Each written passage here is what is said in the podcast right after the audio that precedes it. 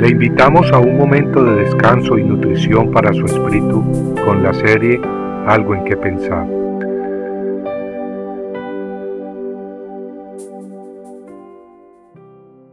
¿A quién me asemejáis y me igualáis y me comparáis?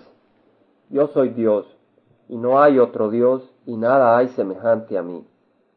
Mirad a mí y sed salvos, todos los términos de la tierra, porque yo soy Dios y no hay más. En los capítulos 45 y 46 leemos las palabras anteriores escritas por el profeta Isaías. Jehová nos asegura que no hay nadie como Él. Él es único en poder, justicia, amor, paciencia y salvación. Es por eso que Él y ninguna otra persona debe ser el centro focal de nuestra atención, esperanza y salvación. Por eso dice, mirad a mí y sed salvos.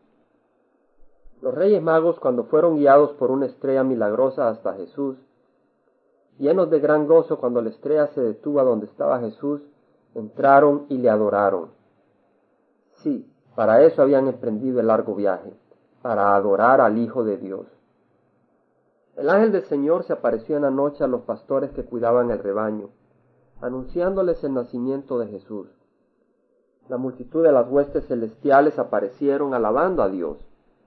Inmediatamente después de la gran noticia de gran gozo, los pastores fueron a buscar al Salvador, quien había nacido en Belén.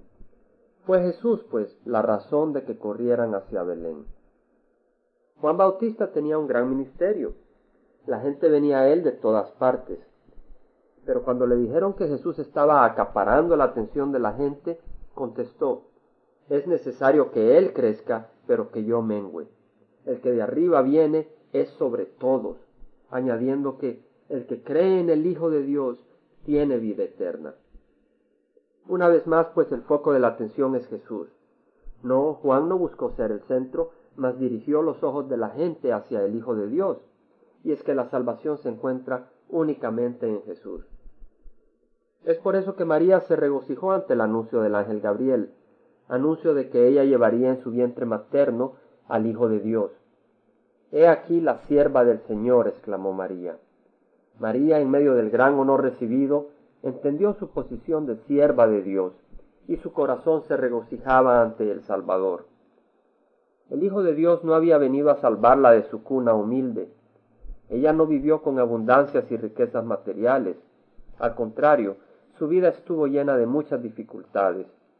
Fue calumniada por aparecer embarazada antes de tener marido tuvo que huir de Herodes hacia Egipto y presenció el asesinato de su propio hijo.